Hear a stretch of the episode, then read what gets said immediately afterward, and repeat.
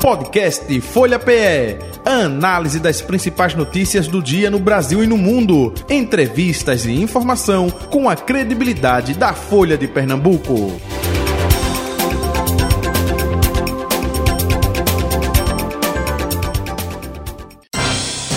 Folha Política. O deputado Fernando Filho, deputado federal do União Brasil, com a gente, está em Brasília e remotamente conversando com a gente. Deputado, muito bom dia, prazer eh, tê-lo aqui com a gente, seja bem-vindo, tudo bom? Bom dia, Jota, tudo bem? Prazer estar mais uma vez ali com vocês da Rádio Folha. É uma alegria estar participando aí do programa. que é verdadeira, deputado. Também hoje retornando depois de férias, mini férias, né? Foram 15 dias Betânia Santana, que é colunista de política da Folha de Pernambuco. Ela esteve em Dubai, segundo informações aqui, foi passar esses 15 dias lá, retornando. bom dia, Betânia, seja bem-vinda. Oi, Jota, bom dia. Não foi bem Dubai, não, e me restou aqui uma meio gripe aí, mas vamos embora cuidar da vida. Isso, vamos nós. Deputado, eh, eu gostaria de eh, começar justamente a entrevista com o senhor é, falando de é, um recurso né, que o senhor é, destinou, inclusive foi ontem, né, é, lá para a região do Sertão, região de Petrolina, é, um investimento de 50 milhões de reais para dar continuidade às obras do projeto Pontal. Gostaria até, para começar, explique para o nosso ouvinte, para o nosso espectador, já que estamos também no youtube.com barra Folha de Pernambuco e no Facebook, arroba Rádio Folha PE, justamente esse projeto Pontal e essa uh, verba destinada, hein? Cumprimentando J.I. Betânia também é, e a todos os nossos ouvintes. Vamos lá. É, Petrolina é nacionalmente, né, eu diria até mundialmente conhecida pela vocação da fruticultura irrigada, né, a exportação principalmente de manga e uva, mas lá também nós temos a produção de acerola, de coco, banana, goiaba, é, enfim, uma série de, de, de, frutas que são produzidas e vendidas Brasil e mundo afora. Nós temos já alguns perímetros é, de bastante sucesso. O primeiro de todos foi o projeto Bebedouro, mas depois nós tivemos o senador Nilo Coelho e o projeto Maria Tereza, isso só na cidade de Petrolina.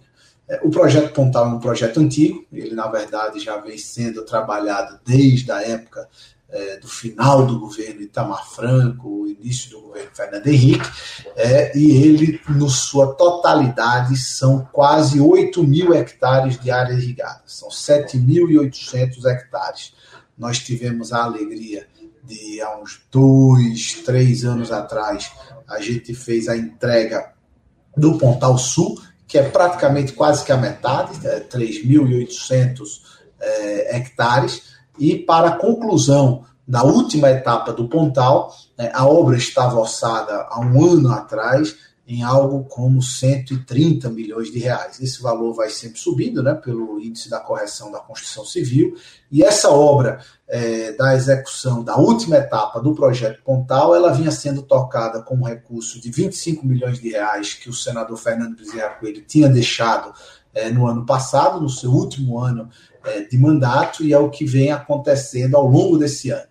Mas a gente precisava de mais recursos para que a obra não pudesse parar e a gente vem trabalhando nisso ao longo desse ano de 2023, é, junto aqui com no Congresso com a bancada, é, também junto ao Ministério de Desenvolvimento Regional e da Codevasf.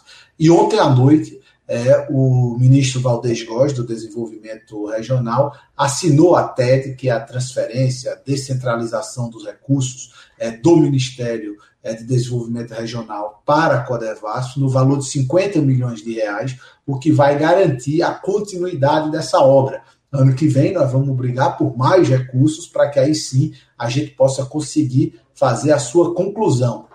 Mas com esse dinheiro liberado ontem para a Codevasf, a obra já está licitada, como eu falei, ela já está em andamento, é, a gente vai é, permitir que não haja interrupção da execução dessas obras. E aí, ela estando pronta, a Codevasf vai poder fazer a licitação dessa área remanescente e lá a gente vai poder ter empresas, pequenos produtores, colonos, é, também aí no futuro recebendo é, ou comprando, né, recebendo as suas áreas, e aí podendo produzir é, mais manga, mais uva, ou seja, a cultura que eles bem entenderem, gerando emprego, gerando renda para toda a região.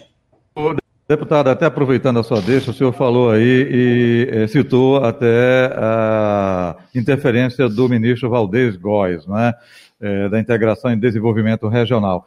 Então, do ponto de vista, uh, o governo não está fazendo retaliação, é, questão política, não. O senhor foi ministro né, do governo Temer, enfim. Então, nesse aspecto, não está existindo isso, não, né? Não, Jota, essa é uma obra, na verdade, que ela transcende qualquer disputa política. Como eu falei, essa obra ela vem pelejando aí desde o início do governo do presidente Fernando Henrique aqui para fazer justiça, quem durante muito tempo defendeu é, essa bandeira foi o ex-deputado Oswaldo Coelho, depois o senador, o ministro Fernando Bezerra Coelho, que foi ministro da integração, depois ele, como senador, também é, lutou para garantir os recursos e a gente poder entregar a primeira etapa, é, e agora eu estou seguindo aí nessa luta porque eu sei da importância e o governo também tem se mostrado sensível da importância dessa obra para a região. Só para você ter uma ideia, é, diretamente, um hectare irrigado depende muito da cultura, né? Mas se você puder produzir, por exemplo, uva, a gente está falando de aproximadamente quatro empregos por cada hectare.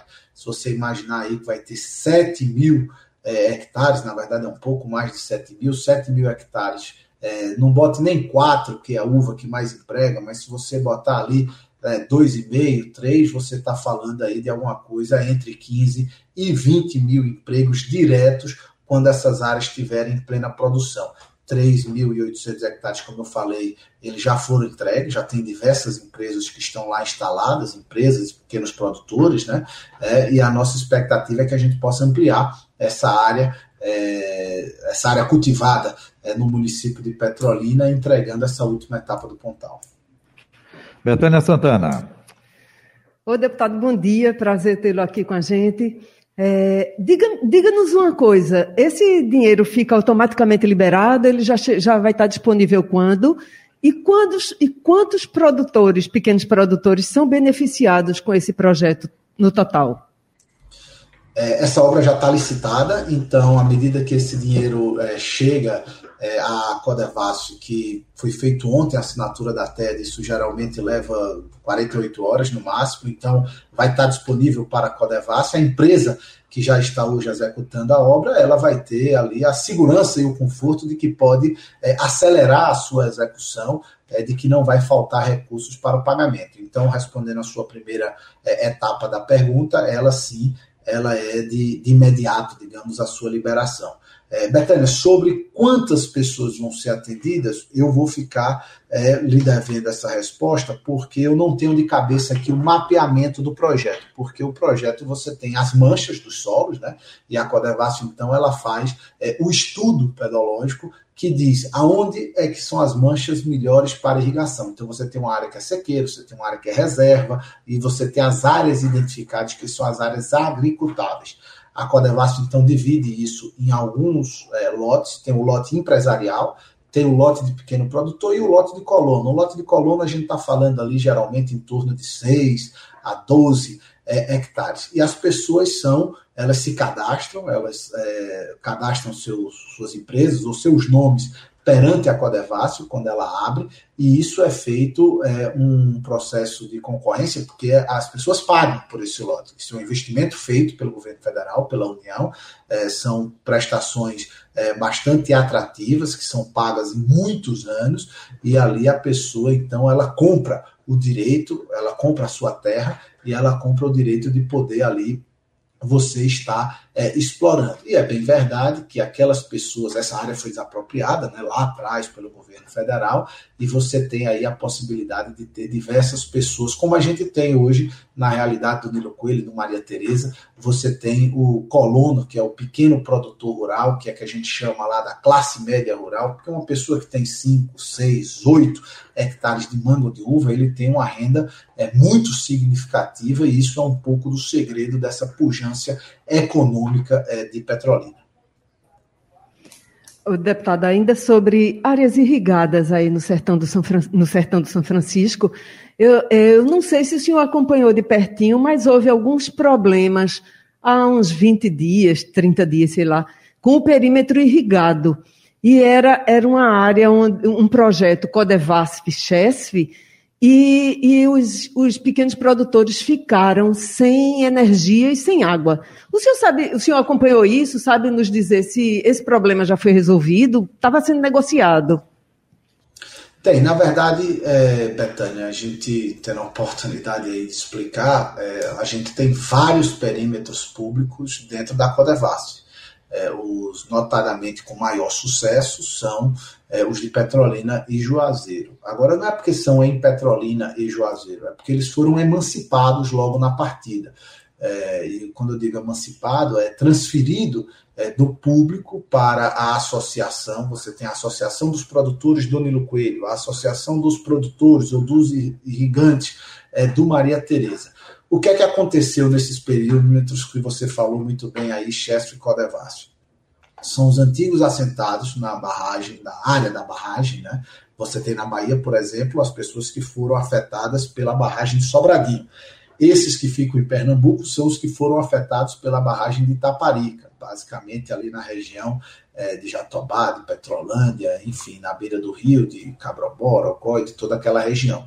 E esses perímetros foram espalhados entre Petrolândia, foram espalhados também é, em Orocó e Santa Maria da Boa Vista. E ali sempre teve um aporte muito grande é, de, de, recursos por parte do governo federal para a manutenção é, desses perímetros. Então, basta lhe dizer que enquanto nos perímetros de Petrolina e boa parte do de Juazeiro a gente tem tecnologia de irrigação é, de precisão, que é o microgotejamento, porque quanto menos água, menor é o custo da energia. Você tem perímetros ainda públicos é, em Pernambuco é, que são feitos ainda o sistema de inundação, que é muito pouco eficiente e se gasta muito mais energia.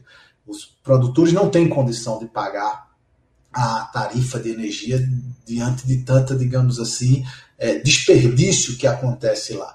Essa é uma discussão antiga de poder se fazer a emancipação desses perímetros, mas para fazer essa emancipação o governo precisa fazer um investimento é, grande para poder modernizar esses é, sistemas atuais é, e também, para não dizer que o problema é só do governo, você tem, tem também um problema de cultura. Você tem pessoas que estão lá sentadas há mais de 30 anos, é, 40 anos, e que, por exemplo, talvez nunca pagaram, é, ou nunca pagaram da forma correta a energia. Você agora chegar e querer cobrar isso, tem pessoas que não se negam, mas tem pessoas que não querem essa realidade e preferem a realidade atual. E a gente sempre vê assim soluções como é, problemas é, como acontecem de interrupção na assistência técnica ou no pagamento é, da distribuidora de energia, essas energias são cortadas e aí a gente vê as manifestações é, como ocorreram. Então, é, por trás disso tem um trabalho que precisa ser feito da emancipação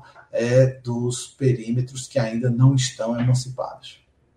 Deputado, o, eu queria voltar uma pergunta e reforçar que a pergunta que Jota já fez, que o fato de o seu pai ter sido líder do governo Bolsonaro não inviabiliza nem bloqueia acesso à liberação de emendas de, dos senhores deputados, nem do ex-senador, né? Praticamente. O senhor tem avaliado positivamente o, as ações do governo Lula? Não, não bloqueia porque a emenda, os recursos parlamentares, é um direito do parlamento.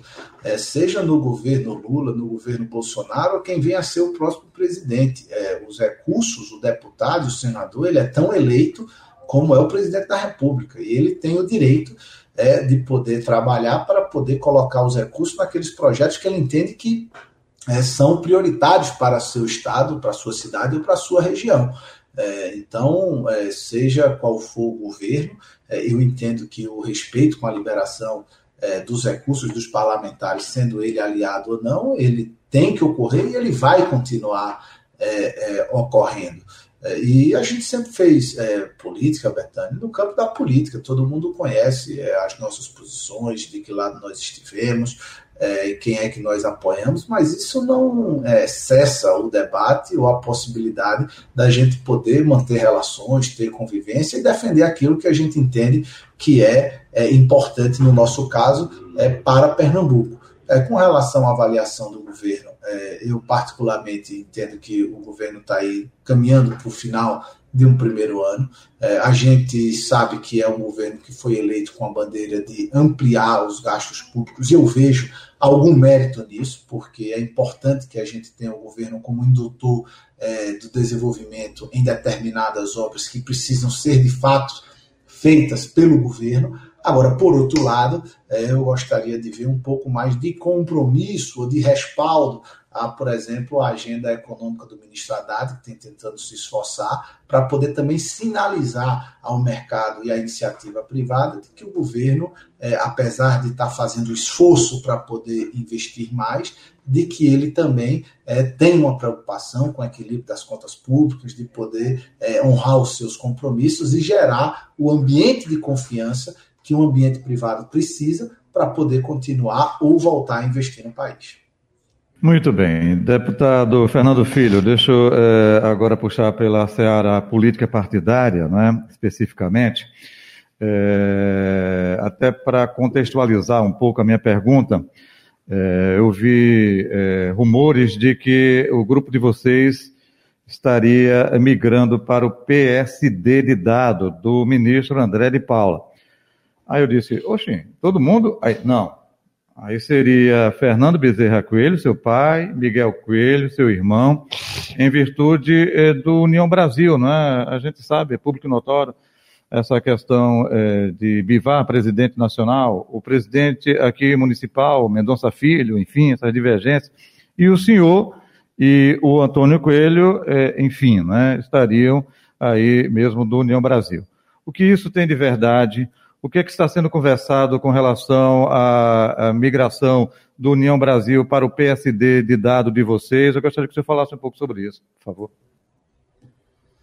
Não, Jota, na verdade, é, todo mundo acompanhou aí como é que foi, foram as eleições, né, na verdade, do ano de 2022.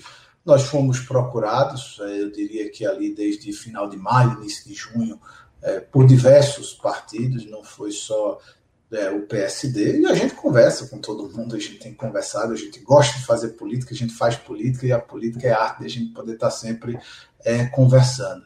É, o União Brasil é o nosso partido, é, a gente não tem pretensão de poder é, sair do partido, evidentemente que a gente teve é, algumas divergências durante o processo eleitoral, como eu falei, isso foi muito público, mas eu reputo tudo isso ao processo de fusão, que foi muito próximo é, ao pleito da eleição de 2022.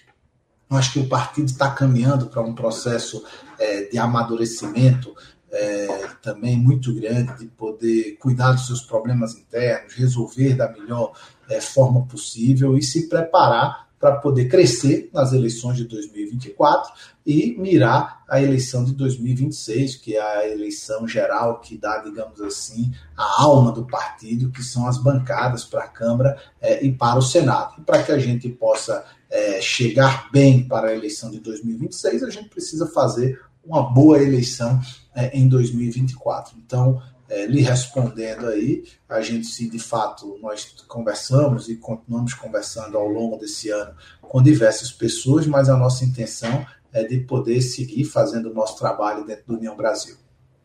Existe essa possibilidade, assim, é, Antônio Coelho, secretário de Turismo no Recife, não iria para o PSD, porque o PSD já né, saiu aí é, desse apoio ao prefeito João Campos. É, e o senhor também ficaria. É, então, Fernando Bezerra Coelho, seu pai, Miguel Coelho, poderia é, ir para o PSD? Existe essa possibilidade? As conversas estão nesse sentido?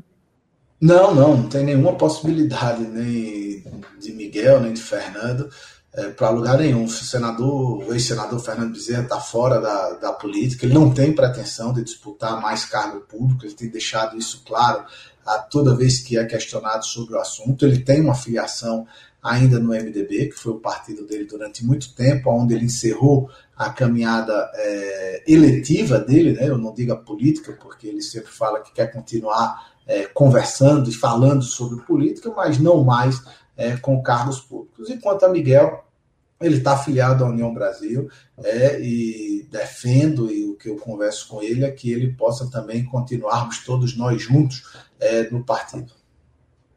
O deputado, a ida do PSD, a saída do PSD da base do governo João Campos para a base do governo Raquel, descartou qualquer possibilidade de, de, de o Grupo Coelho ir para o PSD, suponho. É isso? E se existe alguma possibilidade de uma outra legenda diante dessas conversas, ou vocês vão mirar mesmo em fortalecer a União Brasil no Estado? Nós vamos trabalhar para poder fortalecer o União Brasil no Estado de Pernambuco. E o que a gente puder fazer também, não só em Pernambuco, mas é, em outros estados também, através das relações que a gente tem, é, nós entendemos de que a gente tem que fazer esse trabalho de fortalecer o partido. De novo, é, não tem, seja para o partido estar tá ligado a A, B ou a C, é, nós conversamos de fato com algumas pessoas que nos procuraram ao longo desse ano. São pessoas que a gente convive, que temos relação aí uma vida né, na política, como vocês sabem, mas a nossa decisão é de realmente poder é, ficar no União Brasil, ajudar o partido a se fortalecer nas eleições municipais para que o partido possa é, estar forte e chegar forte na eleição de 2026. Publica, publicamente, o ex-prefeito Miguel Coelho tem sido incisivo nas críticas ao governo Raquel Lira. Qual é o seu olhar sobre a administração estadual, deputado?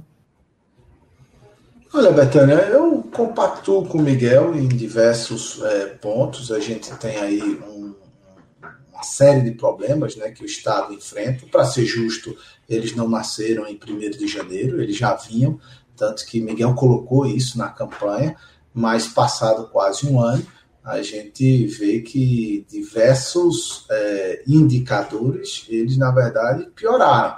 A gente teve aí um aumento de tarifa é, da cobrança do ICMS, que foi é, escondido com a redução do IPVA. Então, o governo vendeu uma redução de IPVA, quando na verdade o que tinha por trás disso era um aumento na alíquota de ICMS, colocando Pernambuco como um dos maiores impostos é, do Nordeste. A gente vê a situação de segurança em Pernambuco, que já não era boa, se deteriorar ao longo desse ano. A gente torce para que melhore, porque é o estado que a gente vive, que a gente gosta, que a gente trabalha. Mas o fato é que é, nesses últimos dez meses a gente tem visto uma piora nos indicadores, na segurança e na sensação é, de segurança é, do estado de Pernambuco. Então, eu, mesmo estando em campos opostos, é, da governadora. Eu torço para que realmente é, as coisas possam começar a acontecer de forma mais célere, para que a gente possa ter Pernambuco numa outra situação. A bancada federal, a governadora tem reuniu inicialmente e depois em outras vezes a bancada federal para discutir projetos que seriam interessantes para o estado inteiro, a transnordestina, por exemplo. Qual tem sido a postura hoje da, dessa bancada qual é o seu papel nessas articulações?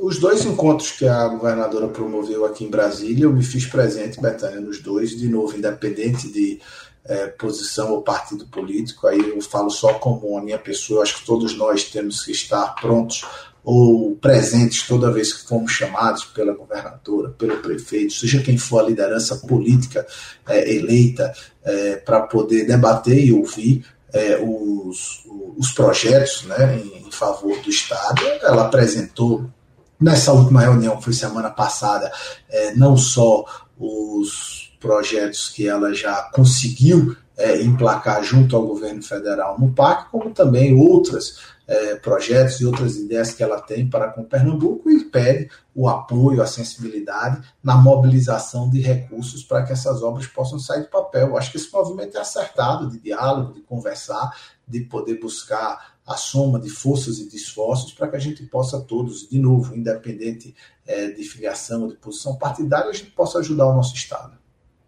Em nível municipal, o senhor já considera as reeleições de João Campos e Simão Durando em Petrolina, por exemplo, prego batido e ponta virada? Ou ainda é muito cedo para isso? Não, não existe eleição prego batido e ponta virada em lugar nenhum do mundo. Eu acho que a eleição só é prego batido e ponta virada depois que o resultado é proclamado. Eu acho que daqui para lá tem muito trabalho que precisa ser feito. É, eu conheço pouco, mas é, leio através da imprensa e com as pessoas que eu converso é, a avaliação que o prefeito João tem no Recife, e evidentemente que com a chegada de Antônio e essa manifestação, a gente vai juntar os nossos esforços para que ele possa ter êxito no seu projeto de reeleição. E em Petrolina, que nós estamos diretamente mais envolvidos, Simão conseguiu manter o ritmo de realizações e de obras que vinham sendo tocados pelo ex-prefeito Miguel Coelho. Simão hoje tem, nas pesquisas que nós temos, é, um alto índice de aprovação pela população, porque tem conseguido passar de que a cidade continuou, como eu falei, a gestão continuou imprimindo o mesmo ritmo eh, na cidade e também na relação pessoal de confiança que ele tem, não só com o grupo, mas com a pessoa é, de Miguel. Então, acho que todos dois são é, bons candidatos, têm tudo para poder, é, enfim, terem os seus projetos de reeleições confirmados na urna, mas daqui até outubro do ano que vem tem muito trabalho que precisa ser feito e nós vamos fazer o nosso dever de casa para que os dois possam continuar merecendo a confiança do povo recifense e do povo petrolinense. Fernando Filho, é... aqui grupo de vocês, né, Grupo Coelho, apoiando a reeleição de João Campos do PSB. Isso também ficou discutido com relação à via de mão dupla para a Petrolina. Agora lá tem um componente, um diferencial que tem Lucas Ramos, né, do PSB, que já falou aqui mesmo no microfone da Rádio Folha, que coloca o nome dele como pré-candidato a prefeitura lá de Petrolina. Como é que esse acordo entre o grupo de vocês e o prefeito da capital pernambucana vai funcionar no ano que vem, hein?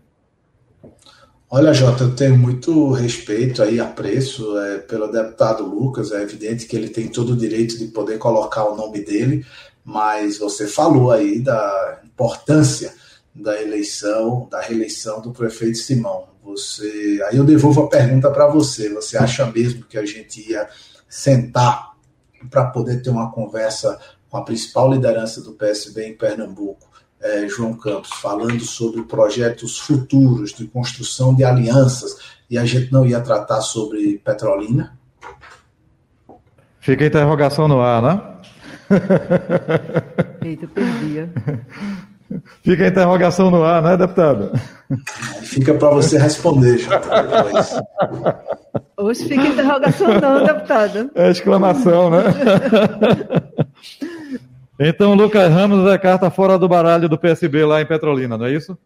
Não, isso é um problema do PSB, quem precisa resolver é o PSB. É evidentemente que, da mesma forma que o PSB mira a reeleição dos seus prefeitos e o principal dele é a reeleição do prefeito João Campos, eu estou no meu direito de poder defender a reeleição do meu principal colégio eleitoral, que é a Petrolina, uma gestão que é extremamente é, bem avaliada. Eu entendo, eu respeito, é, eu compreendo tudo na política, mas é evidentemente que esse assunto foi tratado. Ok. Deputado, eh, queremos agradecer então a sua atenção aqui com a Rádio Folha, viu? Muito obrigado eh, de sempre com a atenção aqui com Folha Política. Um abraço para o senhor, saúde e paz e até o próximo encontro, viu? Jota, eu que agradeço a oportunidade a você, a Betânia.